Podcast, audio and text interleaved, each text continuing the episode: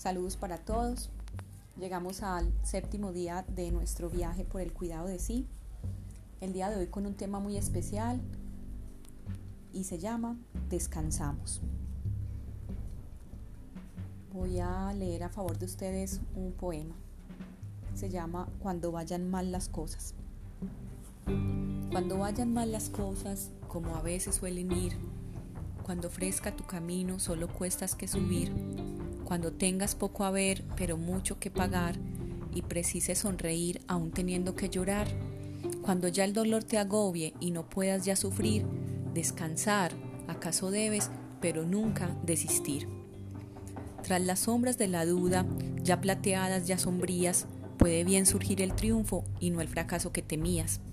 Y no es dable a tu ignorancia figurarse cuán cercano puede estar el bien que anhelas y que hoy juzgas tan lejano. Lucha pues, por más que tengas en la brega que sufrir, cuando todo esté peor, más debemos insistir.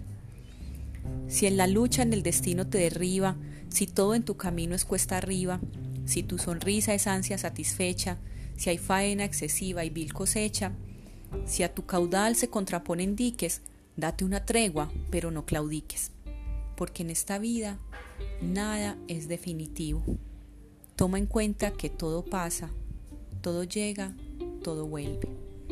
Este es un poema de Rudyard Kipling, un premio Nobel de Literatura en 1907.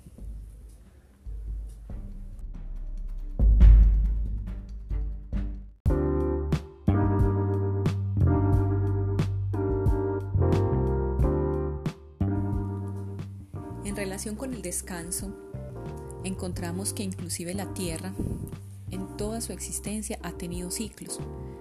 Para esta era de la Tierra y de la humanidad, pues encontramos que hay una dualidad entre día y noche, vigilia y sueño, luz y oscuridad, actividad, descanso, acción, pausa, voluntad, entrega, hacer, no hacer. Es decir, al menos en nuestro trópico, en esta situación de la Tierra, en estas latitudes, la duración entre el día y la noche es aproximadamente igual y en las zonas templadas en donde ocurren las estaciones hay diversidad y cambia a lo largo del año, pero al hacer el balance general durante el año podemos ver que el tiempo de descanso de la Tierra es similar al tiempo de descanso de actividad. Parece entonces indicarnos este ritmo terrestre que la vida también tiene para nosotros unos ciclos. Los primeros organismos vivos sobre la Tierra, las arquebacterias, solo estaban sincronizadas con los ritmos ambientales, así que ellas debían aprovechar la luz del sol para generar su propio alimento y estaban supremamente sincronizadas con ese ritmo de luz-oscuridad. Tradicionalmente las culturas originarias, en sus tradiciones espirituales y religiosas, siempre tuvieron en cuenta eh, unos tiempos de descanso por ejemplo, la religión judeocristiana guardaba semanalmente un día, que era el día de reposo, el día de descanso, el día para estar conectados con su espiritualidad, con Dios, y estaba prohibido trabajar, hacer cualquier labor que implicara un gasto energético, eh, digamos físico, y era un tiempo para descansar, así como Dios lo había hecho cuando hizo, trabajó en los seis días de la creación. Y más allá de los mitos de origen, pues tenemos nuestras culturas ancestrales nativas americanas, en los que ellos, por ejemplo, en los ciclos de agricultura, siempre tenían unos tiempos para dejar descansar la tierra de la producción. A este tiempo le llamaron barbecho. Y era un tiempo que en quechua se llamó el samay. El samay entonces era un tiempo de festejo, un tiempo de recreación, un tiempo en el que la tierra podía absorber nutrientes, generar biomasa y prepararse para una nueva siembra. Así que es muy lindo como las tradiciones antiguas conservaron los tiempos de descanso de la tierra y pues no se había generado la energía lumínica, la energía eléctrica de tal forma que eh, era casi obligatorio mantenerse sincronizado con los ciclos de la tierra.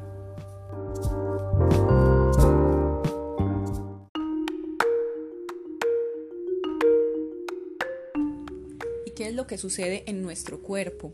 En nuestro ser como humanos, en nuestras dimensiones materiales e inmateriales en relación con el descanso y con estos ciclos de luz y oscuridad, de descanso, vigilia de la tierra. Tenemos entonces que desde el nacimiento hasta la muerte siempre vamos a vivir los ciclos de día y noche. Y esos ciclos día-noche de luz y oscuridad naturales van a determinar que en nosotros, en nuestro cuerpo, se instauren unos ritmos llamados los ciclos circadianos.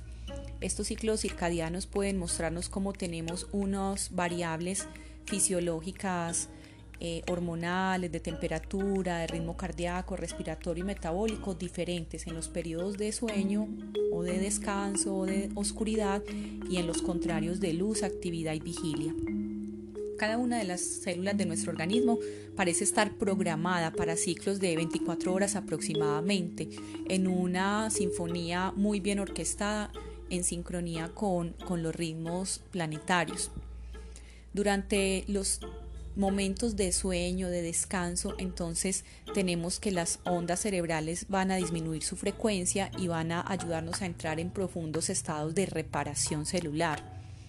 Tenemos en el sueño entonces unas fases, básicamente son cuatro, eh, tres primeras de no movimientos oculares rápidos o en inglés no REM, no REM y en español no MOR, no movimientos oculares rápidos. Tenemos una primera fase entonces donde es una, una suerte de somnolencia cuando estamos ya como con sueño, que ya nos queremos ir a la cama. Luego viene una fase 2 que es la fase que más experimentamos durante el tiempo de, dormir que es como un sueño ligero, un sueño que todavía no es profundo, un sueño que se puede alterar fácilmente. Luego viene la fase 3, que ya es un sueño muy profundo, y ahí es cuando se da realmente el tiempo de reparación celular. Y por último, una fase 4 que es todavía más profunda y es la única fase con movimientos oculares rápidos, sueño MOR, en el que se da la reparación de las funciones cognitivas de aprendizaje, de memoria, de concentración y en la que suceden también los sueños. Según estudios del sueño que son instalando, eh, instalando sensores en las terminaciones nerviosas en el, cuero cabelludo, se detectan entonces las ondas que les estoy contando y se ha encontrado que estos ciclos del primero al cuarto los vivimos más o menos por, por ciclos de una hora y media más o menos. O sea que en el tiempo de siete horas, por ejemplo, en el que estamos durmiendo, pueden haber más o menos cuatro o cinco ciclos de este tipo en estas fases. Durante un sueño, digamos, normal o fisiológicamente estable y reparador. Pero ¿qué está pasando hoy en día y hace ya varias décadas después de uso abusivo de, del gran invento de la energía eléctrica, de las luces en las ciudades, del establecimiento de, del aumento de los periodos, de los fotoperiodos, es decir, de los periodos de mayor actividad eh, de la humanidad basados en extender no el tiempo, sino el tiempo y la actividad durante eh, durante el día y también en la noche. Ya sabemos que tenemos fábricas, empresas hace décadas en las que hay todos los turnos, o sea, las 24 horas de producción y pues hay trabajadores en la noche. Esto nos ha traído a un sistema que es muy productivo, entre comillas, económicamente, pero con un alto costo en la salud de la humanidad. El alto costo lo evidenciamos en las alteraciones psíquicas y físicas que están padeciendo muchas personas al día de hoy al no lograr un descanso reparador, porque si bien las personas que trabajan en la noche en el día suelen dormir, pero el sueño y los ciclos ambientales, naturales del planeta no son los adecuados en ese momento para que la persona logre su reparación, su reposición energética. Así que Está demostrado que inclusive podemos pasar muchos días sin comer, pero sin dormir.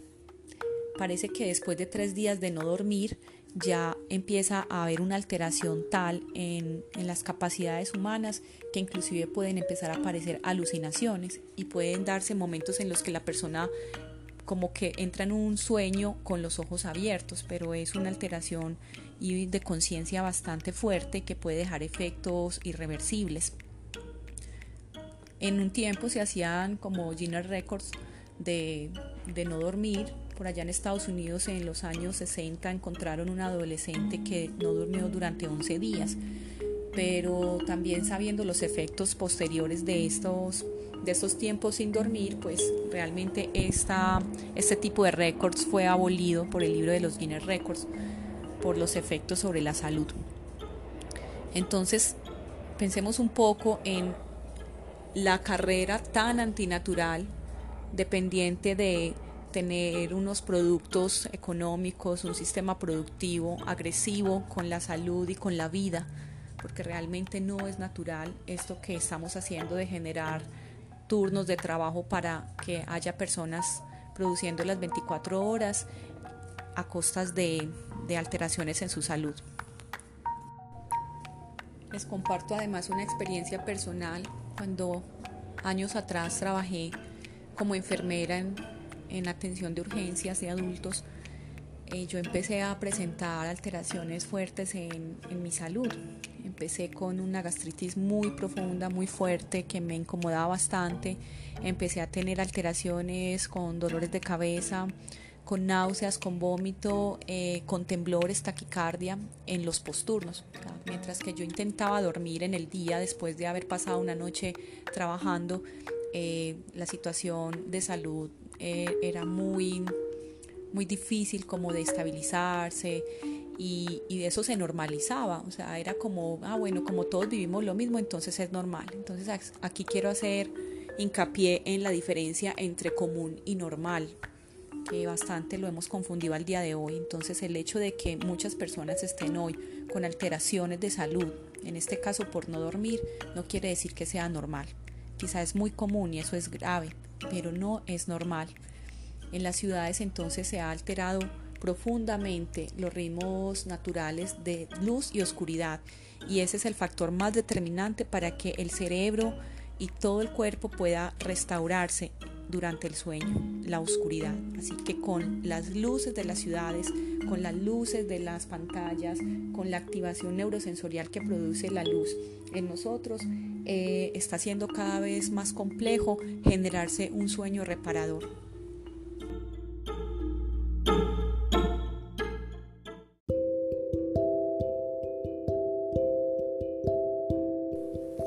Y es que dormir es una maravilla y descansarlo es más en diferentes momentos de, la vida, no solamente en las noches, sino cuando durante el día nos procuramos pausas conscientes de relajación, de tomar al menos un minuto cada tanto de respirar, de soltar, de estirarnos, pues eso puede producir unos efectos supremamente importantes en la mejoría del estado de salud, así sean unas dosis mínimas que hagamos.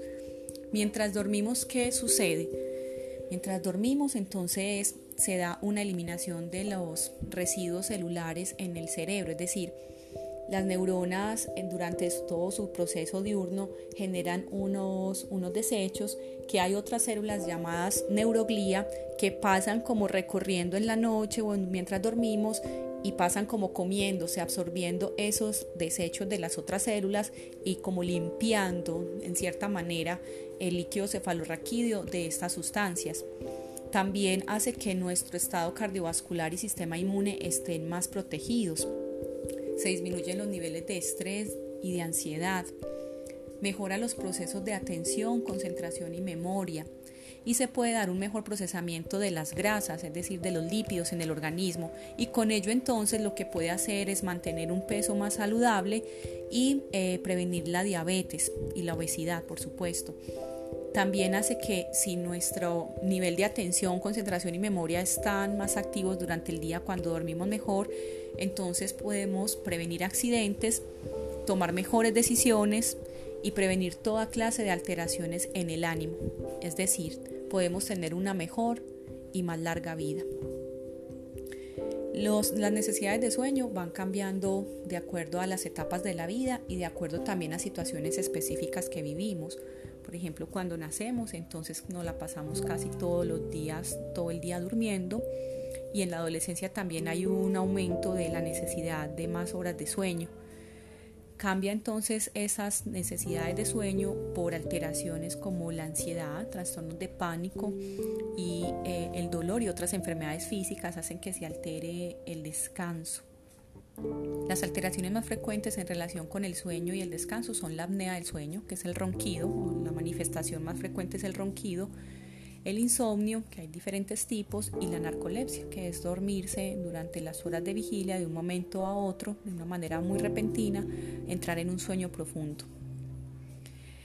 En cuanto al descanso, que de alguna manera ha sido un poco satanizado por, por, las, por algunas culturas religiosas asociándolo a la pereza, pues vale aquí decir y defenderlo porque realmente el descanso es un asunto supremamente espiritual, entendiéndolo como un cuidado que se da al organismo y como un momento en el que nos permitimos también otras conexiones más allá de lo físico con un mundo inmaterial, un mundo astral, un mundo inclusive eh, más divino.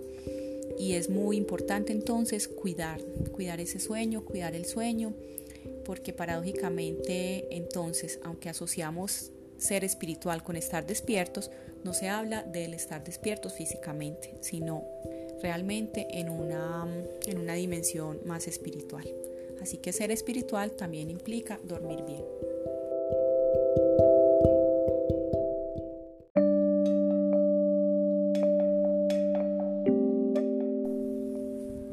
Finalizar, les voy a compartir algunos tips, algunas recomendaciones para cuidar nuestro sueño, como un tesoro que tenemos para tener una vida de mucho bienestar. Se propone entonces que tengamos unos ciclos estables, es decir, que tengamos más o menos unas horas similares a, dormir y a despertarnos. Eh, en la medida de lo posible, pues parece que es más saludable dormir de lado que dormir boca arriba o boca abajo. Evitar siestas después de las 3 de la tarde, gestionar muy bien el manejo de las sustancias estimulantes como la cafeína, la nicotina y otras, realizar actividad física de modo que el cuerpo pueda necesitar ese descanso y aprovecharlo mejor, porque inclusive la reparación y, el, y la consolidación de del músculo se dan mejor mientras dormimos, pero no hacer esta actividad física dos horas antes de irnos a la cama. Procurar una alimentación liviana y no dos horas antes de dormir, o sea que nuestro periodo entre dejar de comer y dormir sea al menos de dos horas. Generarnos un ambiente propicio y eso es lo que llaman la higiene del sueño.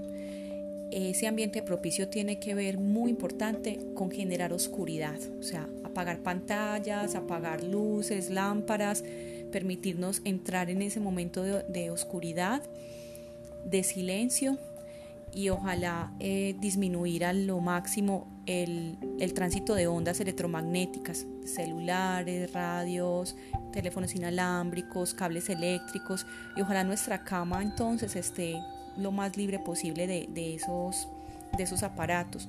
No usarlos en la cama, o sea, por ningún motivo usar el celular, usar el, el PC, que como ya les decía se ha vuelto una cosa supremamente común, pero no por común, es normal. Hagamos la prueba por una semana o no sé por cuánto tiempo retiremos esos aparatos electrónicos de nuestro ambiente de descanso a ver qué pasa. Y otro del obstis es una temperatura confortable, ni muy cálido ni muy frío, de modo que el cuerpo pueda autorregularse mejor. Si nos es difícil entrar en el momento de relajación y sueño, algunas de las opciones pueden ser respirar conscientemente, meditar, ordenar a cada parte del cuerpo que se relaje, o sea, ayudarle a contraer y relajar, soltar, como esos ejercicios que nos pueden ayudar a entrar entonces en relajación. Si no, también podemos, eh, pues en su defecto, escuchar alguna música de relajación o leer un libro. El caso es que las músicas y lo que leamos o lo que, ojalá no ver, nada de que sea con pantallas o con prender el televisor y quedarme durmiendo viendo televisión es una muy mala práctica. Todo lo que entra en esos últimos momentos antes de entrar en el estado profundo de relajación, pues van a tener incidencia en, en nuestro psiquismo, así que sería mejor escuchar una música muy tranquila, leer y también leer algo que nos produzca pues como descanso, relajación, eh, escribir de pronto y tener a la mano siempre una libreta algo para escribir porque a veces nos acordamos de cosas que hay que hacer, entonces eso nos puede generar cierta ansiedad, cierto estar pendiente de, eso que no hicimos o que tenemos que hacer al día siguiente, entonces mejor escribirlo para soltarlo y dejar paso a la relajación. En cuanto a los colchones, eh, que no sean ni muy blandos ni muy rígidos.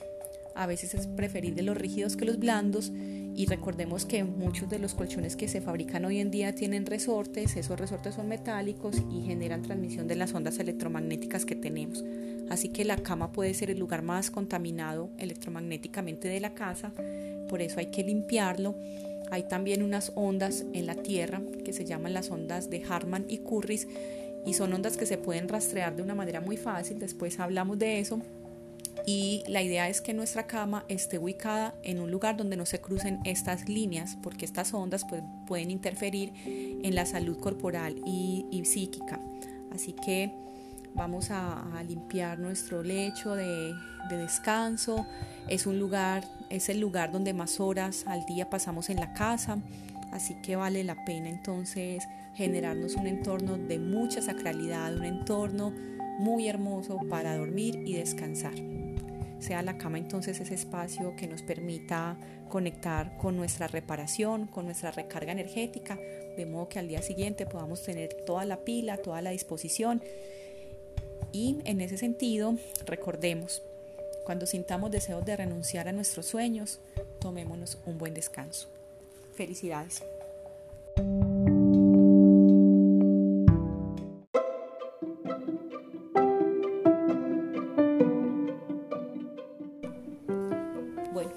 Y el cuidado que vamos a implementar a partir de estos conocimientos que ya muchos de ustedes los tienen claros es pasar de la información a la acción.